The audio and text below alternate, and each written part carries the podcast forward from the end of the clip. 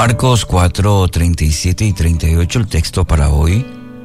Pero se levantó una gran tempestad de, de, viento que echaba las olas en la barca de tal manera que ya se anegaba. Él estaba en la popa, durmiendo sobre un cabezal. Título para hoy, Seguros en él. Imagínense por un momento esta, esta escena relata Marcos y cómo no entender la indignación de los discípulos. Sí, porque una violenta tempestad arreciaba por todos lados, eh, el viento, las olas castigaban el pequeño bote, los discípulos eh, ahí empapados, el agua se metía Mm, con insistencia en la embarcación, luchaban con desesperación y gente que conocía sobre, sobre el tema de embarcación, agregando ese dato importante. Hicieron de todo para no hundirse. ¿Y él, el maestro, dónde estaba? En la popa, durmiendo. ¿Cómo evitar la conclusión de que a él no le interesaba, parece, las vidas eh, de sus discípulos. ¿Por qué dormía el maestro? Seguramente dormía en parte porque sencillamente estaba agotado, había pasado el día entero enseñando a las multitudes, pero su preocupación tiene, eh, su despreocupación, mejor dicho, tendría otro origen.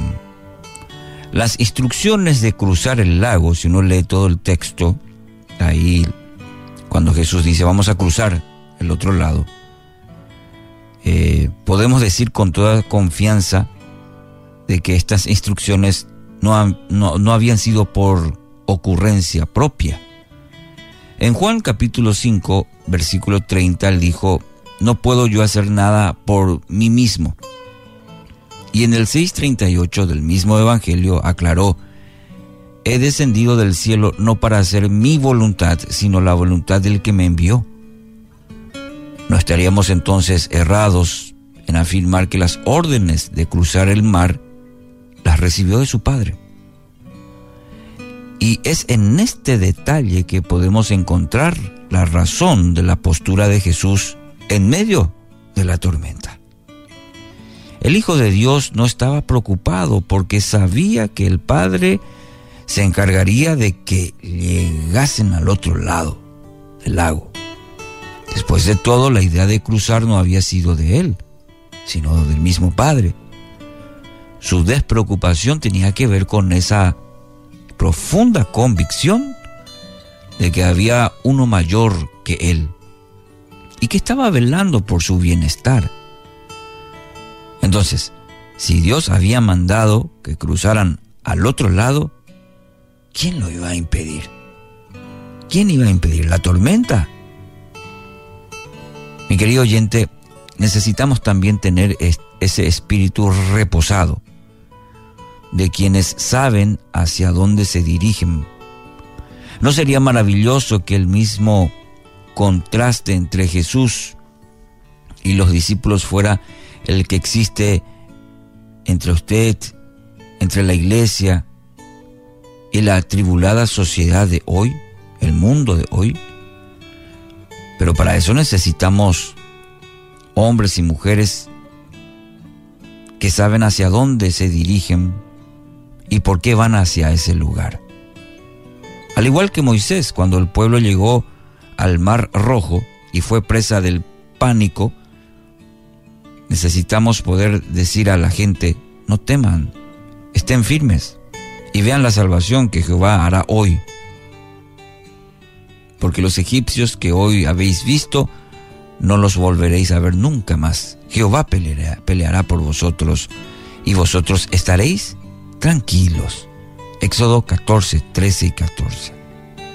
Esta actitud de confianza puede percibir en, en estas palabras, en este texto, y esta actitud de confianza y paz solamente la podrá tener si está absolutamente seguro de lo que está haciendo.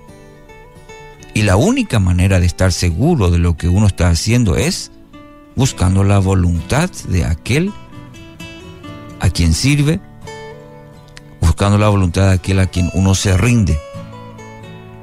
Entonces, mi querido oyente, si usted está caminando en las obras que Él preparó de antemano para que usted anduviese en ellas, como dice Efesios 2.10, entonces no hay tormenta que pueda pararlo.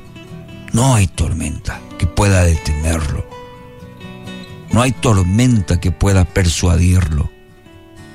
Avance, avance tranquilo, como el maestro, que Dios está en control, que el Padre está en control.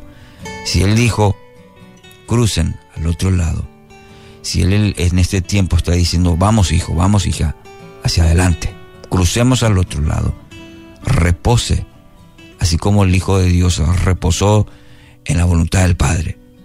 Así usted también avance tranquilo, repose en Él. Él está en control. Padre Dios, gracias por este nuevo día. Gracias porque podemos apropiarnos de tu palabra y creer en ella. Y avanzar este día, esta semana, confiados de que todo está bajo tu soberanía. Tú estás en control de mi vida, de cada circunstancia, de cada persona que hoy decide confiar en ti, aún en medio de la tempestad. Cuando golpeen las olas, cuando vengan los momentos de tempestad, yo estaré confiado en ti. En el nombre de Jesús.